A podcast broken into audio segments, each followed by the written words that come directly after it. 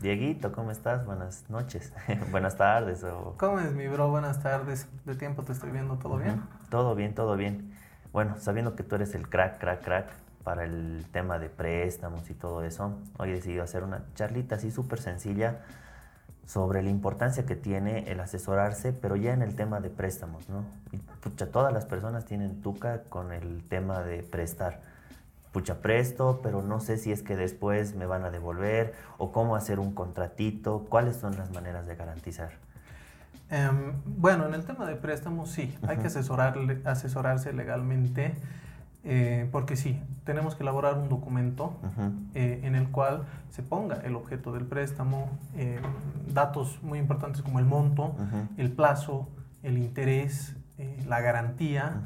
Ah, son datos que generalmente uno dice, sí, hay que considerarlos, pero la verdad que llegado el momento cuando, eh, no sé, tal vez personas que recién van a, o les piden, ¿no? Les agarran en curva y les dicen, necesito que me prestes dinero, y es primera vez que lo hacen, sí, lo ideal sería que acudan donde un abogado para que se tome em, el tiempo de ver todas estas características, todos estos puntos, y que el acreedor, en este caso la persona que está dando el dinero, no se quede uno descoberturado y dos, que tenga herramientas para el caso hipotético de que si entran en mora o no les pagan directamente, eh, tenga esa herramienta para iniciar las acciones legales correspondientes y de esa manera poder buscar que su capital le retorne, ¿me entiendes? Entonces sí es importante, em, bueno, primero pienso que se tiene que hacer el contrato, ¿no? Eh, el contrato tiene que estar establecido en base al Código Civil. Em, mantenerse de acuerdo a lo que nos dice la norma, por ejemplo, el interés. El interés tiene que ser eh, máximo, máximo un 3% mensual. Obviamente ya dependerá del acreedor si le quiere prestar un interés más bajo, eh, lo puede hacer, pero sí tiene que mantenerse dentro de lo que es la norma, porque en el caso de que vayan a juicio y, no sé, entren en usura, por ejemplo, cobra más del interés, eso también es un delito. Una cosa que, que es importante recalcar, ¿a qué te refieres con cobertura? O sea, estoy suponiendo que yo hago un contratito y que me van a dejar algo de garantía. Correcto. ¿A qué me voy? Digamos, eh, se prestan mil dólares. Correcto. Un monto eh, de ejemplo, ¿no? Tiene que tener una garantía que esté acorde en la misma medida que el monto que se le está prestando, ¿no? Por ejemplo, si le van a prestar mil dólares y le va a dejar un celular que vale 200, en el caso que no le pague, o sea, no tiene mucho más donde ir. Bueno, y ahí también va a depender del contrato, ¿no? Si es que nos podemos ampliar un poco más a eh, bienes habidos y por haber, eh, otro tipo de figuras. Estamos dando por sentado en este caso que las personas siempre tienen que pedir garantía. Es lo ideal. Claro, es Obviamente eh, es un poquito más la decisión de cada persona si realmente lo hacen o no, pero lo aconsejable es que si van a prestar un dinero, eh, sí tengan una garantía. ¿no? Y aquí pasamos a dos tipos de garantía, ¿no? Las garantías hipotecarias y las garantías prendarias. Eh, ¿qué, qué, pros y contras tiene cada una? Bueno, contra no, porque van a garantizar ambas, ¿no? Y nosotros vamos a prestar por el valor eh, de remate prácticamente que la podamos tener. Eso para empezar, ¿no? Personalmente yo me inclino un poco más por las garantías hipotecarias, en las cuales, por ejemplo, un inmueble, un, departamento, una oficina, eh, no sé, una casa, en las que se pueda, con el documento de préstamo, se lo eleve a instrumento público y se pueda hacer un gravamen ante la Oficina de Derechos Reales. ¿no? Entonces ya va a tener eh, el gravamen o la restricción el bien inmueble para que el que sea prestado o el que está garantizando no pueda disponer del inmueble hasta que se dé cumplimiento al préstamo del dinero. En el tema de las garantías prendarias sí son válidas, de hecho hay muchas entidades financieras que las utilizan, más que nada las pymes. Em, sí puede ser, dependiendo si son sujetos a registro, en su mayoría no son, digamos los vehículos sí, eh, pero si es maquinaria que no, no, no, no, es sujeto a registro, lo ideal sería que quede en custodia del acreedor. Quisiera enfocar un poquito el tema del, del audio, bueno, y el video que, en el que vamos a aportar todo este conocimiento, es más enfocado en el tema de, las, de yo como persona particular, que recién estoy empezando una empresa, o que tal vez recién he recibido mi finiquito y me dicen préstame el dinero, ¿no? no tanto a la, a la parte corporativa, es más que todo es el, asesoramiento para personas que recién están empezando y que dicen, quiero prestar mi dinero, pero ¿qué tengo que hacer fuera de un contratito? Fuera del contrato, em, por ejemplo, hay que ver un análisis, eh, bueno, en el tema bancario siempre se le llama un análisis de riesgos, ¿no? Em, ¿Qué hay que ver? O sea, la probabilidad con la que la persona a la que le estás prestando te vaya a devolver. ¿Qué quiere decir? ¿Tiene una fuente de trabajo fija o tiene un negocio el cual eh, le está yendo bien en el negocio o de dónde piensa devolverte el capital y los intereses que vayan a estipular, ¿no? Entonces, ¿qué se tiene que hacer primero que nada? Ver con quién se está trabajando, ¿no? Entonces, siempre es bueno em, hacer una búsqueda de la persona. ¿no? Si es un conocido, obviamente más o menos ya tienes idea, ¿no? Dónde trabaja, quién es su familia, si es casado, soltero. Ese es un tema bien importante, ¿no? El estado civil, por ejemplo. Eh, y ver realmente cuál es su capacidad de pago frente a la obligación que está pretendiendo adquirir, no porque es una obligación, al fin de cuentas va a tener que pagar un monto mensual y en determinado momento, dependiendo cómo queden en el contrato, tiene que devolver todo el capital o bueno, lo va a ir haciendo en cada cuota. Entonces hay que estar seguros de que va a poder pagar. Por otra parte, lo que decíamos, la garantía. ¿no? Y eh, mientras tenga un contrato de respaldo, el cual esté eh, con todas las características legales que corresponden, vamos por buen camino. ¿no? Claro, y aquí quitamos todo el tema, qué sé yo, emocional, familiar que pueda haber. Es, momento, aquí yo te estoy, tú eres un número.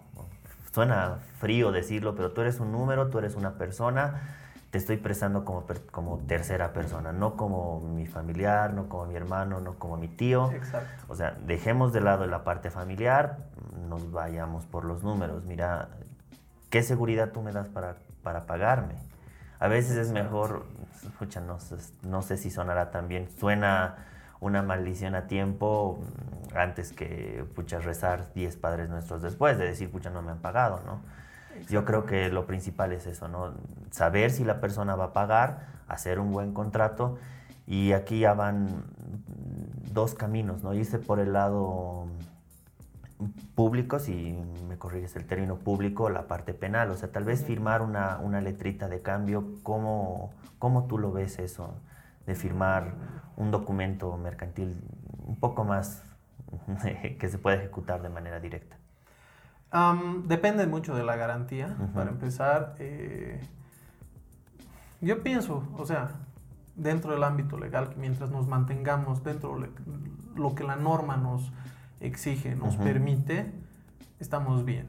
Ahora, tampoco es bueno, y aquí hago una aclaración, eh, que si vamos a prestar yo por garantizarme, vaya por encima de la norma, ponga intereses mayores, eh, tome decisiones arbitrarias en cuanto a la garantía y a la forma de pago. Es algo que llega a ser realmente muy, muy recurrente en el tema de préstamos, ¿no? Eh, muchos usureros, muchas formas de pago, eh, y hay que tener mucho cuidado con eso. Si bien se trata de dinero y es eh, muy serio el tema, también como acreedor hay que saber hasta qué punto se puede llegar y de qué manera se puede llegar. Como te digo, mientras nos mantengamos dentro la norma y lo que nos permite la ley, bienvenido. Claro, y aquí pasa el tema de de nosotros asesorar no solo por la parte del prestamista, sino también de, bueno, del que va a recibir el dinero, ¿no? del prestatario. Del deudor. del este deudor en este caso, porque pasa que puede que las condiciones no sean parejas, no necesariamente porque el usurero sea el que está prestando, sino tal vez el abusivo sea el, el deudor, ¿no? Exacto. Entonces, irse por ese lado, entonces, las maneras de garantizar, estamos quedando que como base, eh, lo recomendable es siempre contar con una garantía como primer punto. Como segundo punto, nos vamos a que veamos de que si la persona pueda pagar. Hacer un análisis de riesgo básico, de decir, bueno, eh, muéstrame que, de dónde me vas a pagar, cómo vas a pagar. Y lo recomendable es de que sea fijo o que tenga una garantía, ya que hablamos por el tema de cobertura. La cobertura es el en qué parte de la garantía tú estás prestando. Obviamente no vas a prestar el 100% de lo que vale, tú vas a prestar un valor del 50% de lo que vale y si es que se encuentra eso, ¿no? Y no, no tan recomendable, el tema alguna vez eh, lo veía de, ya te voy a dejar los papeles de mi auto. Mm. Pero yo digo papeles del auto, ¿no? Yo prefiero tener el auto en custodia antes de, para empezar, claro, es muy común, se dice, digamos, yo me quiero prestarte, y sabes qué, un favor, préstame X monto, eh, tengo este vehículo, eh, te quiero dejar los papeles en garantía. Eh, número uno, eh, ¿el vehículo es de propiedad del que se está prestando? Claro, lo primero hay que analizar. Revisar los documentos. Dos, lo que decías, la cobertura eh, en cuanto a la garantía. ¿Cuánto vale ese vehículo? No sé, digamos 10 mil dólares. Perfecto, no le vas a prestar 10 mil dólares sobre un auto de 10. Hay que tomar en cuenta que ese vehículo se devalúa anualmente. Si tiene deudas en tránsito, multas, eh, no sé, eh, el impuesto anual en alcaldía. por otra parte, no es solamente dejar los papeles. Porque si me deja los papeles, o sea, los puede dar por extraviado. Claro, y que resulta perdiendo esto. Exacto. Entonces, ¿qué hay que hacer? Ok, me deja los papeles, hago un documento, pero adicionalmente, pero eso ya depende de cada acreedor, ok, ¿sabes qué? Me dejas el vehículo y obviamente tener mucho cuidado, no, que te dejen el vehículo y lo uses, no es tuyo, te está garantizando. Ah, entonces hay maneras, eh, me pasó o vi, digamos, en algún momento, ya se dejó el vehículo y se anota o foto al kilometraje. ahí ya listo. Entonces lo deja tal vez en un garaje en que un esté bajo claro, control un mes, del acreedor. Y la llave ya quedan si se la deja, no se la deja, pero bueno, se queda que el vehículo no se va a utilizar. Eso, pero ya es un acuerdo obviamente entre partes. Sí, lo recomendable es que si se va a dejar los documentos, lo ideal sería también dejar el vehículo, no es, no es que sea una obligación, em, y también hay que tener el documento que diga, ¿por qué tú tienes esos documentos? Claro. ¿Para qué los tienes? O finalmente que para mayor seguridad decir, ya hazme un poder. Bueno, no sé hasta qué nivel. Yo creo que si la persona realmente tiene la voluntad de pagarte, te puede firmar todo, ¿no? Y aquí viene el primer, la primera alerta donde dices, ya, me estás pidiendo un montón de garantías. Mira, mi hermano, yo sé que te voy a pagar. No tengo problema con firmarte. Firmarte el documento y dejarte la custodia. ¿Quieres poder más? No, ahí el que estoy tomando el riesgo soy yo, porque tranquilamente tú puedes agarrar y venderles a una tercera persona. Exacto. Pero eh, yo estoy dispuesto a dejártelo en custodia. Y ahí uno filtra ¿no? al tipo de persona que tú estás prestando, porque aquí dices, si no quieres eh, dejarme en custodia un auto, pero tú me vas a pagar, ¿cierto? O sea, se supone que si es algún crédito rápido de un mes, no tendrías problema de dejar el auto un mes. Correcto. Em, mira, tomando algo de lo que has dicho, ¿no? Por ejemplo, el tema del poder, eh, no hay que caer como acreedor también en el tema de eh, o sea, hay que hacer como es correcto también, ¿no? Yo me inclino más por el documento que diga sí, ok, Teddy me está prestando a mí determinado monto de dinero en garantía si tiene ese vehículo, se deja en custodia el vehículo más la documentación legal del mismo. Em, en el tema del poder, como dices, también hay que saber, así como a qué deudor estamos dándole el dinero, a, a qué acreedor le estamos dando ciertas facultades sobre nuestros bienes, ya sean muebles o inmuebles, ¿no? Y tener mucho cuidado con eso porque se, se, puede tener también problemas a futuro. No es em, así nomás. ¿no? Ahora se puede poner el tema del poder dentro del mismo documento, ¿no? Eh, donde, no sé, o, se puede... O en, el o en el documento decir que en el caso de que yo no, no realice el pago, bueno, yo tengo la obligación de ir a firmarte el poder, digamos. En ese caso, lo que nos correspondería hacer, y también es una figura muy arriesgada para el deudor, venta con pacto de rescate. Ah, ¿Cómo es eso? Pues? La venta con pacto de rescate es donde Tomemos el mismo ejemplo. Yo me estoy prestando de Teddy. Ok, entonces yo le doy un vehículo en garantía. ¿Qué hago? Hacemos una minuta de compra-venta, como cualquier otra, y lo inscribimos. ¿no? Generalmente se utiliza esto en, en derechos reales con bienes inmuebles. ¿no? Entonces se inscribe. Sí se tiene que pagar el impuesto a la transferencia y hasta determinada fecha el deudor tiene que devolver el capital. ¿no? Entonces, si no le restituye ese dinero, la venta queda perfeccionada. Ah. Pero si le restituye, tiene que hacer llegar obviamente como una nota de aviso donde dice, bueno, yo en este caso como deudor, te di, eh, he conseguido el dinero, te hago la devolución dentro del plazo que estipulaba nuestro contrato, por ende solicito que se me haga la devolución o se anule esta venta y la garantía o el, claro, la garantía vuelva a mi poder. Claro, y, y esta es una figura más eh, segura para ambas partes, ¿no? Es. es. segura porque yo estoy firmando de que tengo que pagar porque no pago pena y yo ya he firmado de que el auto es de él. Y obviamente con más seguridad de que tú lo tienes en custodia, el auto. Entonces yo creo que es una buena manera de... El tema de la custodia es buena, como para reforzar un poco ese tema. ¿Qué es lo que pasa? Hay muchos deudores de mala fe que hacen. O sea, no te han dado el vehículo, no lo tienes en custodia, saben que no has pagado. ¿Qué hacen? Hacen desaparecer el auto lo intentan transferir, tarde o temprano cae. O sea, tarde o mm. temprano cae. Pero eso ya es actuar de mala fe. Entonces, sí. Pero hay, que estar, hay que estar protegidos por todo eso, ¿no? Porque la verdad es que el tema de gente de mala fe o gente que lo hace adrede, hay un montón. Y eso pasa por los errores frecuentes, ¿no? ¿Qué errores frecuentes tú ves en el tema de préstamos? O sea, yo como persona que soy prestamista, ¿qué me dirías? Mira, es que te di, nunca lo hagas. Por ejemplo, prestar a una persona que tenga mala calificación en, en los buros de información. Ajá. A ver, eh, siendo claros. Bueno, por esa información hay que tomar que es confidencial, ¿no? Es confidencial. Depende el tipo de documento que haces, la autorización se ah. puede obtener, obviamente de manera lícita, ¿no? Claro. O sea, no es que cualquier persona tiene acceso, ¿no? O sea, mediante una solicitud sí se puede pedir cierto tipo de información. Ahora, yendo más allá de los buros de información, em, a veces entre conocidos sabes, ¿no? Cuando una persona tiene deudas, eh, al final, como dicen, el apellido como que nos va persiguiendo con las acciones y cómo manejamos las cosas. Entonces, si uno tiene conocimiento que una persona eh, es deudor, tiene deudas impagas, mm, bueno, ¿qué nos haría pensar que esa persona que no le ha pagado a A nos va a pagar a nosotros como acreedor B? ¿No?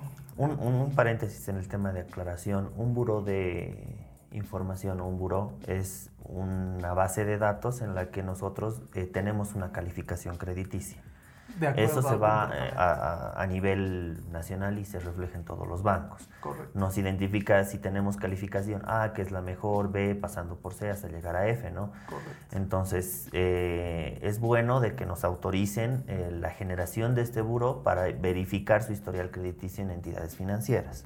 Exactamente. Entonces, ya teniendo ese punto, tú me dirías, yo te recomendaría que primero analices a quién estás prestando, ¿no? Exacto. Que, y no solo es analizar de que, mira, este es buen cuate o gana bien, sino, no, hay que ver realmente su, su cómo es como pagador, ¿no? Exacto, cómo, cómo funciona él como deudor, como pagador. Eso yo pienso que es uno de los principales.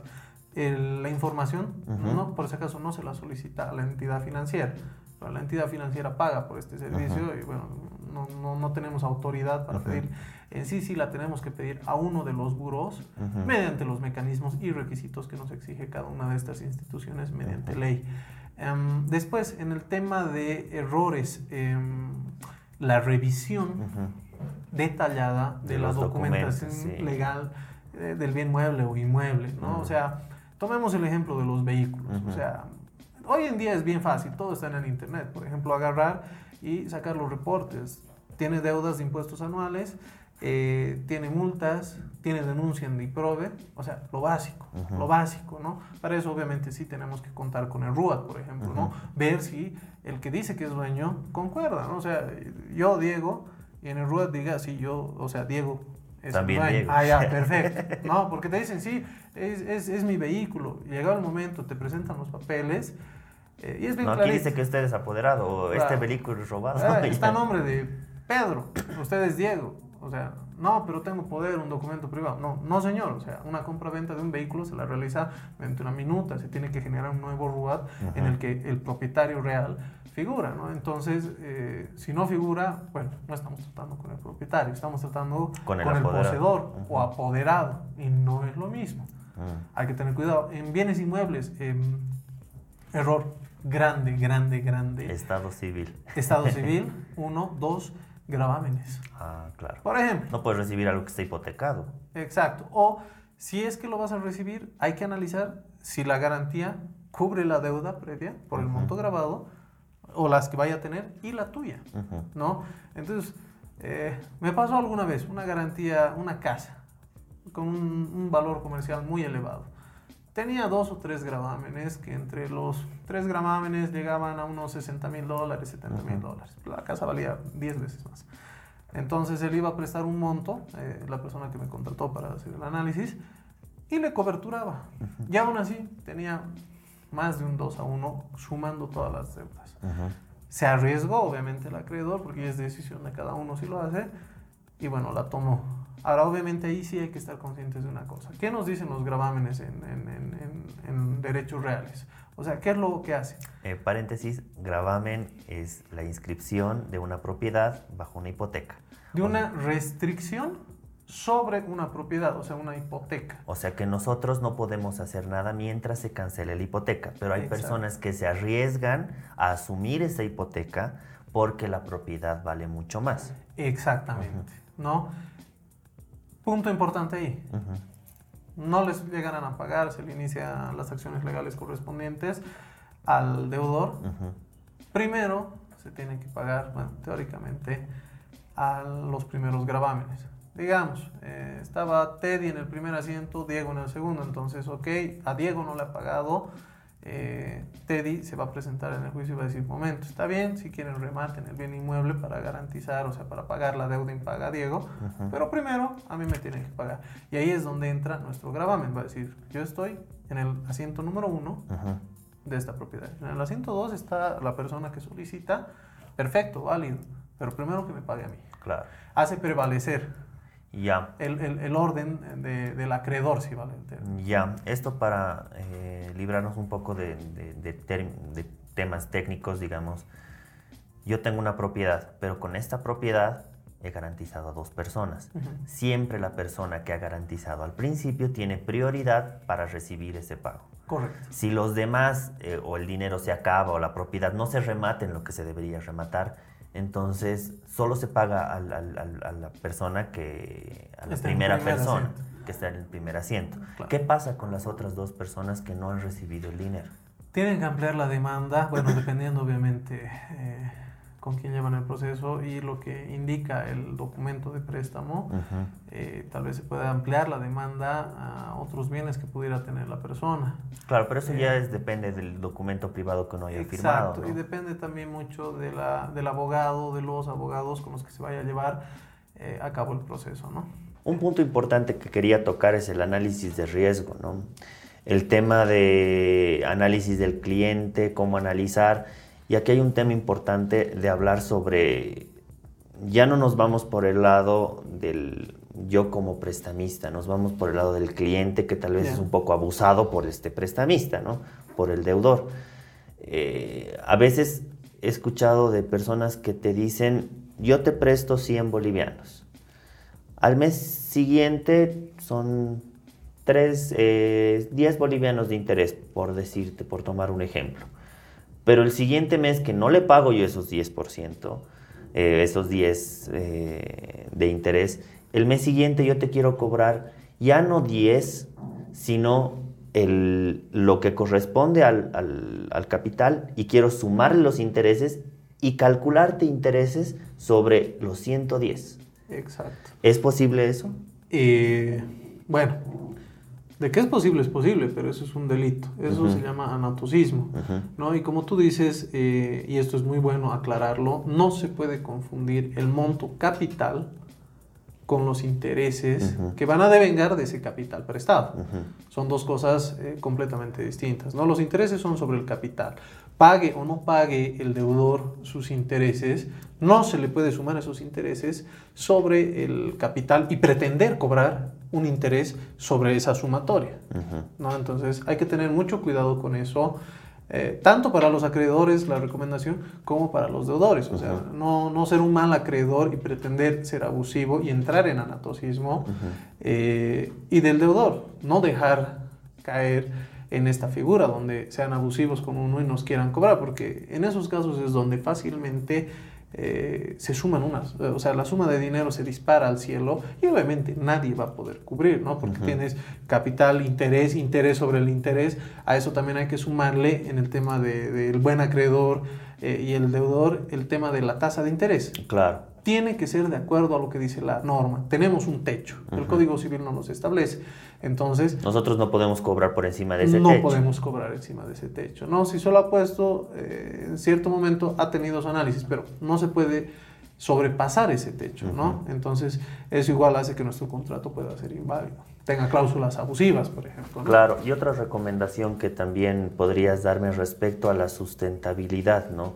O sea, yo sé que lo que estoy prestando, tú me puedes pagar unas cuotas de 500 bolivianos tal vez. Pero ¿qué es lo que pasa si es que tú me dices, no, yo te voy a pagar 3 mil y tú va a haber un poco de lógica, tu sueldo es de 3 mil, no es que te vas a quedar sin nada para vivir. Hay que prestar no solo porque el cliente sea bueno, sino también hay que hacer sustentable nuestros créditos, no sustentable los préstamos, de decir, no, te voy a prestar lo que me puedas pagar y tal vez tu voluntad sea pagarme todo de golpe, pero hay que ser realistas. Préstame solo un porcentaje, ¿no? O sea, yo te voy a prestar, pero el porcentaje que tú me vas a pagar, no, que no sean los 3 mil, que no sean los 2 mil, págame algo más coherente, ¿no? Que no es que te vas a quedar sin sueldo, ¿no? Exacto, como tú dices, em, para eso es el análisis de riesgos, o sea, sea profundo a simple vista hay que saber cuánto gana esta persona y qué otras obligaciones tiene, ¿no? Entonces, a eso se va la capacidad de pago que tienen las personas. Eh, y sí, y lo más común y generalmente eh, las personas que entran en mora tienden a ser los que caen en este error. Haciendo paréntesis, mora es que una persona no pague. Que no pague, exacto. Sí, las personas que no pagan son los que entran en mora, ¿no? Entonces, actúan como tú dices, ¿no? Dicen, bueno, eh, yo gano 3 mil puedo pagar 3 mil al mes, o 2 mil, o 2.500. O sea, hay que desglosarlo, hay que ser sinceros. Si una persona gana 3 mil bolivianos, número uno, tiene que ver su comida, su alimentación, tiene que ver su vestimenta, tiene que ver su salud, gastos familiares. Y después de todo eso, a la vivienda se me estaba yendo, ¿no? Entre otros factores. Y al final, después de todo eso que es primero esencial, le puede quedar obviamente un monto sobre el cual sí va a poder disponer para que pueda pagar al crédito o la obligación que está adquiriendo.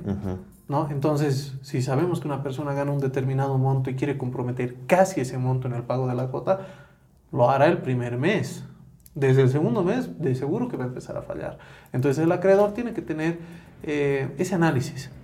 Debe saber que no, no, es, no es viable a un largo plazo, a un mediano plazo, ese tipo de pagos y decirle, no, o sea, tus cuotas, tu monto de préstamo va hasta acá porque tus cuotas van hasta acá. Mm. ¿No? Parecido a lo que nos hacen las entidades financieras. Claro, y analizar, ¿no? Porque, bueno, yo te comento que estoy con el tema de préstamos, yo me he dedicado a prestar siempre, pero nunca lo he visto por el lado abusivo, pero lo único que pido es, yo confío en ti, pero así también te pido que tú me digas algo sincero de cuánto me puedas pagar. Yo te doy, mm, qué sé yo, tal vez condiciones a la par de un buen banco.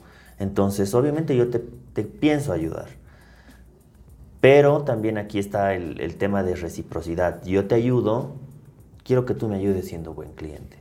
Y por otro lado, bueno, como estrategia, pero esto ya es una estrategia personal, es yo no presto a las personas que tal vez necesitan presto a las personas que no necesitan y prefiero mercadear a esas personas.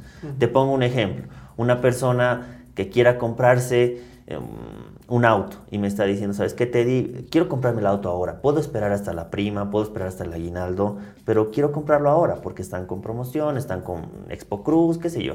Préstame para la cuota inicial.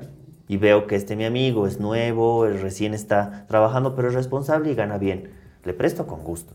Pero a distinto sería el, escenario o la manera de que venga alguien que me diga, mira, ¿sabes qué? Tengo un familiar que está mal, ya nos hemos eh, quedado cero capital y lo único que te estoy pidiendo es que te preste. Si tienes la garantía de que ya estoy tiempo en, en mi trabajo, pero quiero prestarte. Lamentablemente con negocios tienes que ser frío y dices no, porque en ese caso es algo muy riesgoso. O sea, si la persona ya se desecha absolutamente todo por el tema de la enfermedad, no sería correcto de que yo sacrifique el esfuerzo de tal vez dos, tres años prestando a una persona que es así, ¿no? O sea, si es que yo decido prestar, que sea ya con la idea de que tal vez no me pague y que sea como una ayuda que yo le estoy dando pero no como una manera de, gestión de cobranzas que después le esté hinchando y le esté metiendo demanda, que no es correcto tampoco hacerlo, ¿no? Entonces, más ir por la estrategia de decir, prefiero mercadear para prestar a personas que no necesitan y que me puedan pagar o que sean saludables económicamente o que sean solventes, a diferencia de personas que necesitan y están desesperadas por conseguir el dinero, ¿no? Sí, lo que decías, eh, bueno, y al principio también mencionábamos, ¿no? O sea, eh, se está hablando de dinero, o sea, es, es, una relación contractual, eh, la cual conlleva muchas obligaciones, muchas responsabilidades. Entonces, número uno, sí, si lo vamos a hacer con un familiar, con un amigo, hay que delimitar la cancha. O sea, la relación, si pienso, eh, que lo puedes considerar porque ya sea tu familiar, tu amigo, pero estamos hablando de trabajo, ¿no? Y en trabajo hay que cambiarse el chip y decir, bueno, ok, aquí adentro, dentro de este préstamo, dejamos de ser amigos, dejamos de ser familiares y analizamos, número uno, con la cabeza fría. Tanto del acreedor para ver si va a pagar y el deudor. Que sea sincero, que sea sincero, como dices, eh, y, diga realmente si va a poder y hasta qué monto, y en base a eso ver si se le puede ayudar, ¿no? Por una parte.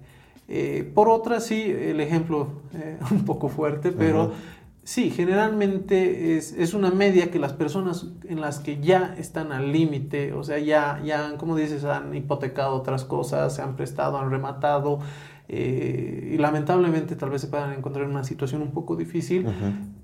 Esa situación no va a mejorar en el tiempo, ¿no? Entonces, es más, va a tender a agravarse. Y obviamente ahí ya va a decidir el acreedor si realmente se arriesga o prefiere delimitar. O finalmente le ayuda, ¿no? Decir, ya yo te estoy prestando, me firmas este contratito, pero yo dentro de mí digo, lo estoy haciendo porque realmente quiero colaborar. Exacto. Y a veces es mejor decir, ¿sabes qué? No es ningún préstamo, no quiero que lo, lo percibas mal, pero tengo esto para colaborarte. A veces incluso creo que decir eso te hace sentir mejor, no tienes culpa, todo, pero eh, y también no le, no, le das esa carga a la persona de que, pucha, tengo que cumplirle ni nada, nada. Yo te estoy ayudando porque quiero ayudarte. Y si tú tienes la posibilidad de ayudar, lo ayudas de corazón y, listo, pero no con la idea de que voy a meterle juicio a alguien que obviamente su situación es mala. ¿no? Sí, y saber diferenciar de lo que es una ayuda a lo que realmente es una solicitud de préstamo eh, normal, digamos, en una situación normal, ¿no? Hay que analizar muy bien esa parte. Pasemos a la gestión de cobranzas. ¿Qué es lo que recomiendas? Lo más tedioso, así lo más horrible, ah, que alguien no te pega, no, no te paga y mm, ahí ya comienzan los problemas, los juicios. Exacto. Eh, la gestión de cobranza tiende a ser eh, la parte más fea, ¿no? O sea, ¿qué quiere decir? Em, la relación contractual ya falló, no se cumplió. Una de las partes ha incumplido, el deudor no ha pagado, ¿no? Entonces tiene varios meses o varias cotas impagas se le ha vencido el, plazo en el que debía devolver el capital, los intereses. Y bueno, lo que corresponde es esto, eh, iniciar acciones judiciales, legales, las que correspondan, y mediante autoridad competente eh, solicitar que se devuelva de alguna manera. Lo que hablábamos en un inicio, si teníamos de garantía un vehículo o un inmueble, eh, bueno, ese inmueble o ese vehículo deberían intentar resarcir ese daño, la deuda, ¿no? Y, sí, sin olvidarnos de que eh, la figura ya no es la misma, y eso como recomendación a los deudores. Cuando ya se inician acciones legales, se cobra el interés, el capital, muchas veces... Eh, los gastos judiciales. Eh, ¿qué es? Costas judiciales y honorarios profesionales por los abogados que han llevado, ¿no?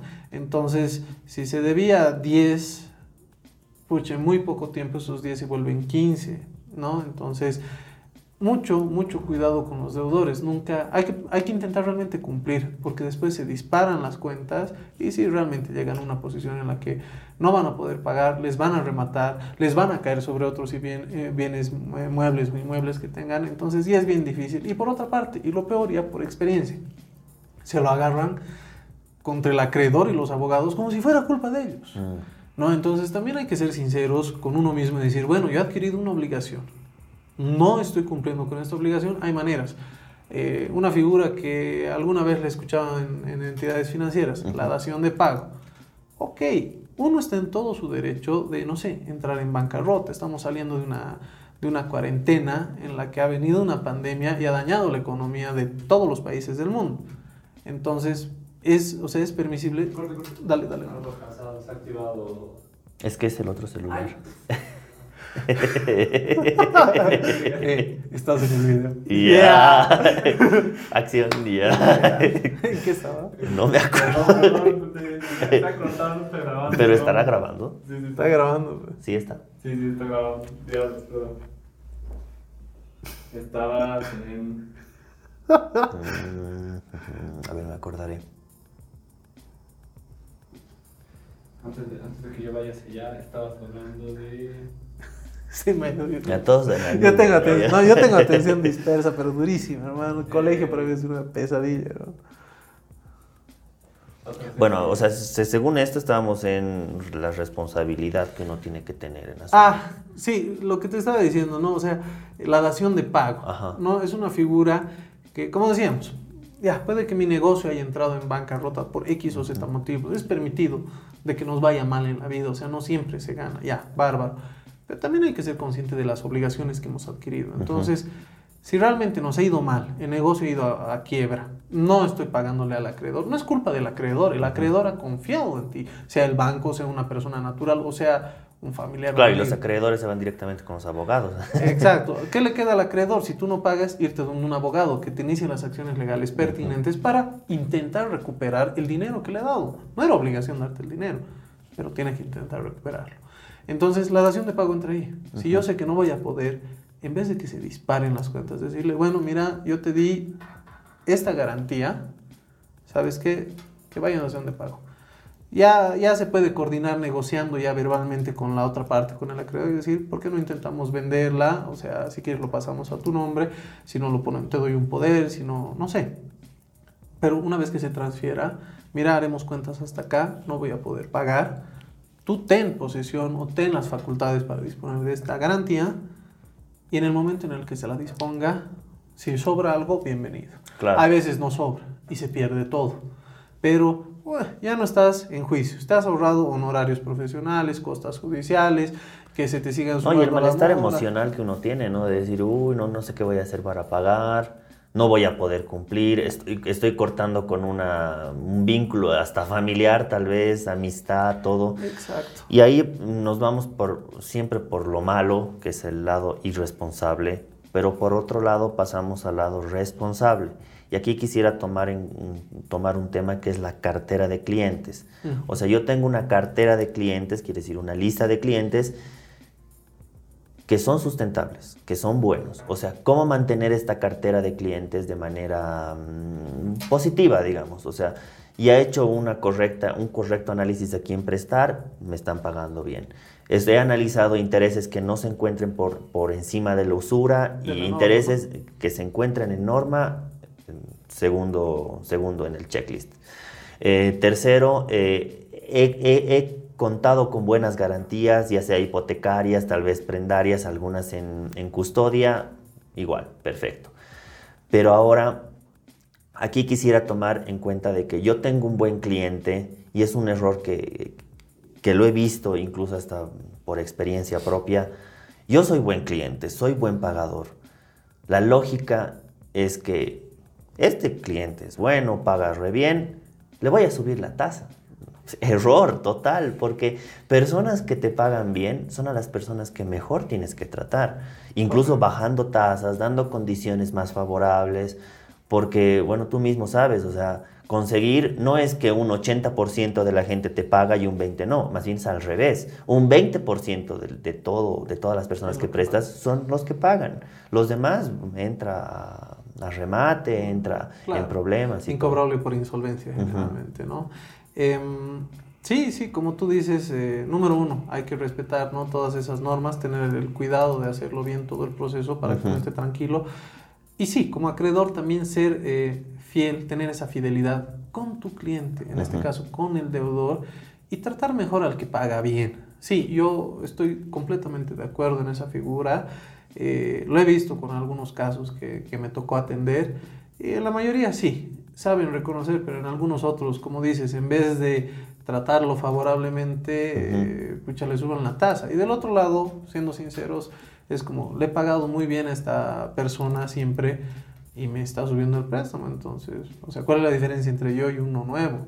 No, o sea, entonces puede romperse ese vínculo y llegas a perder. Claro, a la larga llegas a perder un buen cliente, llegas a perder una persona responsable que te paga y una persona que te puede retribuir tal vez porque todo es contagio, ¿no? Si, si alguien que es buen cliente te va a recomendar a su hermano o a su mamá, tiene gran probabilidad de que sea igual buen cliente, ¿no? Exactamente. Entonces es bueno mantener esa cartera si es que uno maneja dos, tres, cinco préstamos, eh, tener, tratar bien a los que pagan y bueno, se hablas a los que no, digamos, y en ese momento decir o, me, o, ejecutamos garantía. Y aquí está algo que, mm, que quisiera acotar el, el, tema de persona que no te ha pagado una vez o que has tenido problemas. No lo va a hacer. No lo va a hacer. O sea, amistad, que te digan, mira, ¿sabes qué? Te voy a pagar, que estoy ganando más. Es como que estuviera en tu ser, ¿no? El ser así de irresponsable. Y nosotros como prestamistas, bueno, como facilitadores o como mm, asesores, lo vemos así, ¿no? Lamentablemente es como la mujer que es abusada o pegada por su esposo, siempre va a ser así. O sea, es algo que está en nuestro, o, que está en el, en, no, que, no sé si decirlo, en el ADN de la lo persona. una vez, lo va, a hacer dos veces. Persona que miente, te va a mentir. Entonces, y, y, por otro lado, no siempre irse al lado negativo, no irse al lado positivo. Una persona responsable va a ser responsable en cualquier cargo. Una persona buen cliente va a ser buen cliente en todo lado. Exacto. Un paréntesis que ahorita has mencionado y se me olvidó mencionar antes. Em, los garantes personales. No hemos tocado ese tema. Eh, llega a ser eh, una garantía válida eh, al igual que un inmueble, un vehículo, yo qué sé, ¿no? Eh, y sí, es bueno tomarlo en cuenta bajo las mismas características, intentar averiguar realmente el comportamiento de negocios, de créditos del garante, tanto como del deudor principal, ¿no? Y bueno, ya sobre eso depende cómo uno estructura el documento de préstamo de dinero para ver qué alcance realmente tiene ese garante frente a la deuda. Eh, pero sí, es, es, es, un punto muy importante y llega a ser un apoyo para eh, estar coberturado. Claro. ¿No? Entonces, sí. ¿Tú desde el ámbito legal ves al préstamo o a, la, o a, todo este proceso un buen negocio? ¿Como negocio? Como negocio. O sea, como yo tengo todos mis ahorros, quiero meter, dedicarme a ser prestamista.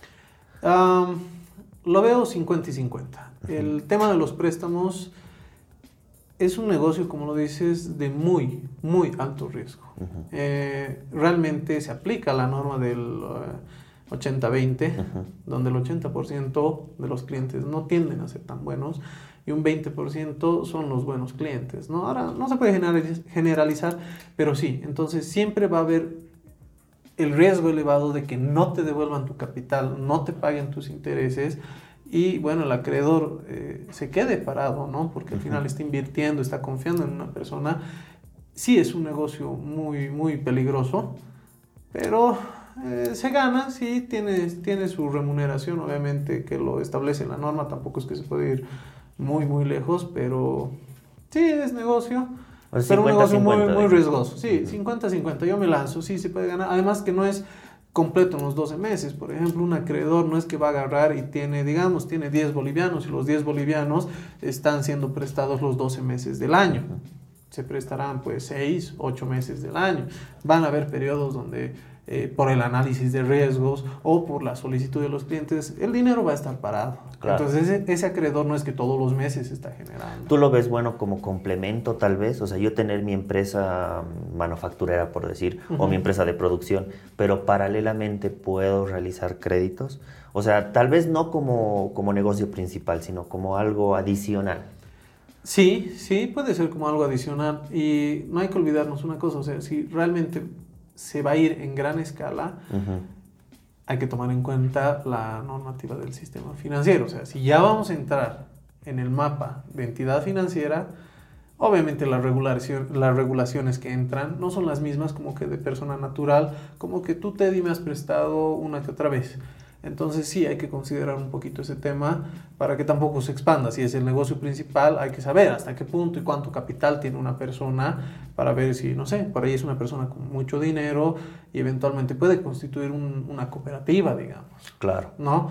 Eh, ahora sí es una persona que hace préstamos eventuales, sí está bien y por lo que he visto tiende a ser generalmente una segunda o una tercera actividad. Tercera actividad. En paralelo, ¿no? Eh, con las que vaya a tener esa persona. Buenísimo, Dieguito. Más bien, muchas gracias por todo este análisis que hemos tenido. No, ¿de qué y, y, ver también que hay que analizar muy bien antes de prestar, ¿no? Hay que tomar todos los requisitos, dejar a un lado, pensar, tomar las decisiones en frío, las maneras de garantizar. También hemos hablado del tema de cobranzas, del tope que tenemos de tasa de interés y bueno, del análisis de riesgo, ¿no? que uno tiene que analizar independiente si, si, si haya un vínculo mm, amistad, de, amistad, un vínculo tal vez afectivo, porque, qué sé yo, como un ejemplo así rápido. Tenía un compañero que, que recién se casó, Ya. pero antes de casarse asumió una deuda.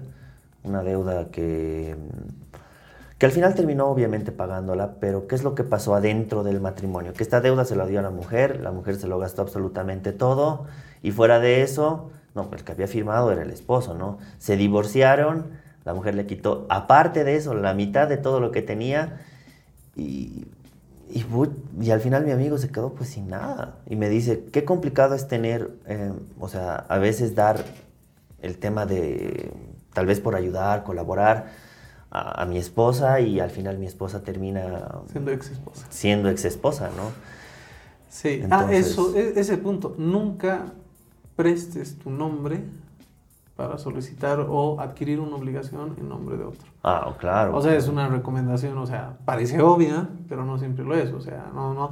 El tema de garantizar también hay que tener mucho cuidado, ¿no? Porque La, la típica, ¿no? Eh, el primo, el amigo, el conocido, la pareja de, no sé, de tu mejor amigo, de tu mejor amiga y garantizas. Llegado el momento, esa, eh, esa garantía se te la va a cobrar. Entonces hay que tener mucho cuidado con ese tema eh, para no caer en Y errores. bueno, finalizando, hay que hacer, recalcar que las deudas se heredan. Siempre, o sea, no es que mi papá se murió, listo, se murió con sus deudas, nada, la deuda se hereda. ¿Hasta qué nivel es cierto eso, no? Por ejemplo, ya no hay cárcel por deudas. ¿no? Entonces, eh, depende, eh, bueno, por una parte hasta ahí, ¿no? No es como antes que por deudas eh, yo le debo a X persona o a determinado banco y me van a meter a la cárcel. No, es muerte civil en vida, ¿no? O sea, nadie me va a prestar un, me va a dar un crédito más. Eh, voy a estar en los buros, o sea, ni siquiera puedo ir a una casa de importación automotriz a solicitar el préstamo. O sea, yo ya estoy quemado. No puedo tener eh, cajas de ahorro, cuentas corrientes, ¿por qué? Dinero que pongo se lo congela para intentar cubrir la deuda impaga que he tenido. Ujú.